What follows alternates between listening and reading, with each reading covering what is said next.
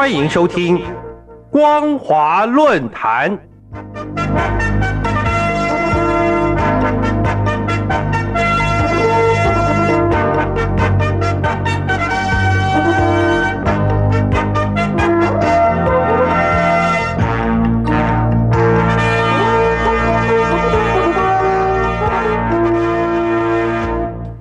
各位听众朋友好，欢迎收听光华论坛，我是罗杰。今天的论坛主题是：中共的施政已经达到左支右绌的困境。各位听众朋友，在二零二三年的尾声，中国大陆突然出现两种截然不同的社会氛围。第一种是在中国大陆最大的经济中心城市上海。当地居民似乎对中共抵制西方传统节日的要求不予理会，纷纷上街参与圣诞节盛大的庆祝活动。第二种是在年末这个时候，中共当局高调纪念前党魁毛泽东一百三十周年名诞，活动的举办规模明显相较于往年来得大。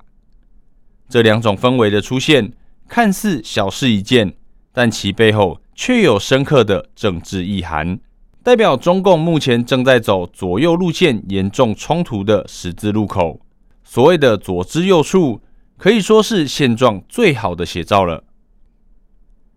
今年西方的圣诞节，让上海在二零二三年的十二月初就充满浓厚的节日氛围。上海的大街小巷，处处可见圣诞树及彩灯，身穿各式圣诞装扮的市民在街上游走玩乐，而外滩。更是一片灯火辉煌的绚丽景象。上海各大商场也不加遮掩，不但进行精心布置，还推出各类与节日有关的促销活动。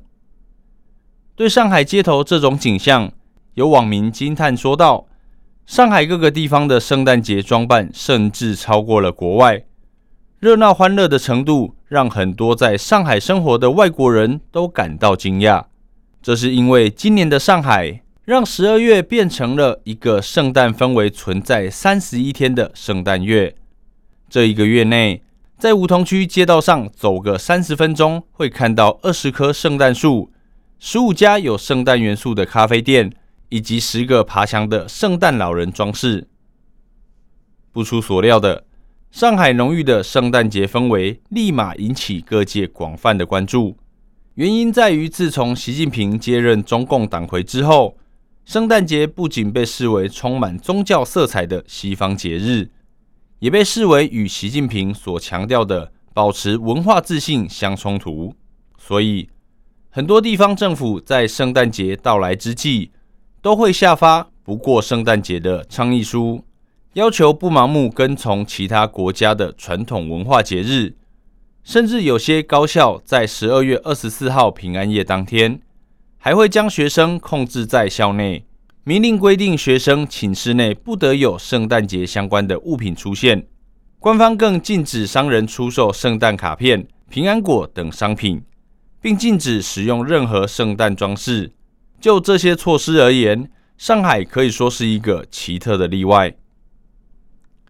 然而，更值得注意的是，同一个时刻。与上海热闹庆祝西洋节日成为极端对比的事情，在北京上演。十二月二十六号是毛泽东一百三十周年明诞纪念日，当天中共当局在北京人民大会堂召开座谈会，中共中央政治局的七名常委全部出席。习近平还在座谈会上发表讲话，高度吹捧毛泽东，宣称毛思想是中共的宝贵精神财富。这个思想也将会长期指导中共的行动。跟十年前的讲话相比，习近平对毛泽东发动文化大革命一事的评价没有什么改变。他表示，毛泽东走过弯路，在文革中犯了严重错误，但仍然坚持毛泽东的攻击是第一位的，错误是第二位的。总之，习近平显然是有意借着毛泽东的名旦。重申他会继续遵循毛泽东所代表的路线。在座谈会前，习近平还率领政治局其他常委等一众官员一起前往毛泽东纪念堂祭拜。除了中共中央之外，中国大陆各地依照指示，也举行了各种相关的纪念活动。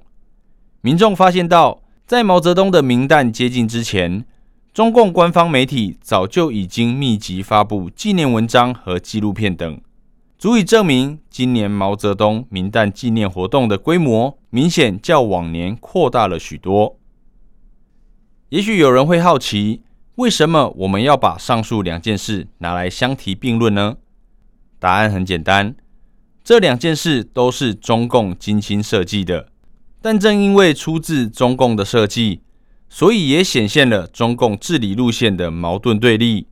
就以上海庆祝圣诞节的活动来说，由于类似的活动和集会都必须通过审批，因此上海这种比往年更加热闹繁华的高调庆祝活动，从形式到活动内容，必然都是由中共所主导。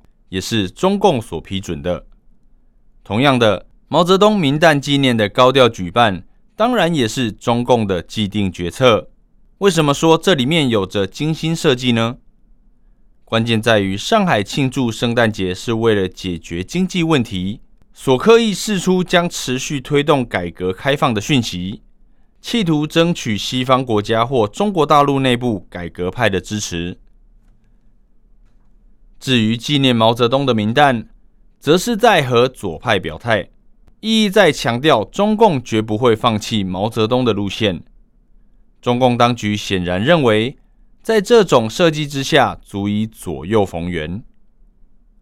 各位听众朋友，中共不是常把“人民的眼睛是雪亮的”这句话挂在嘴巴吗？难道中共真的以为人民会看不出来？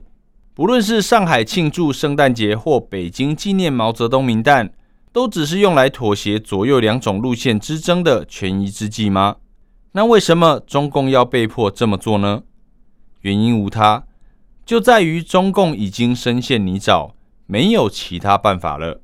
所以，所谓左右逢源，只是在自欺欺人，真正面临的将是日益严重的左支右绌。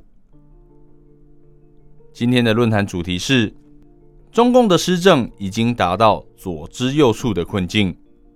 我是罗杰，谢谢您的收听。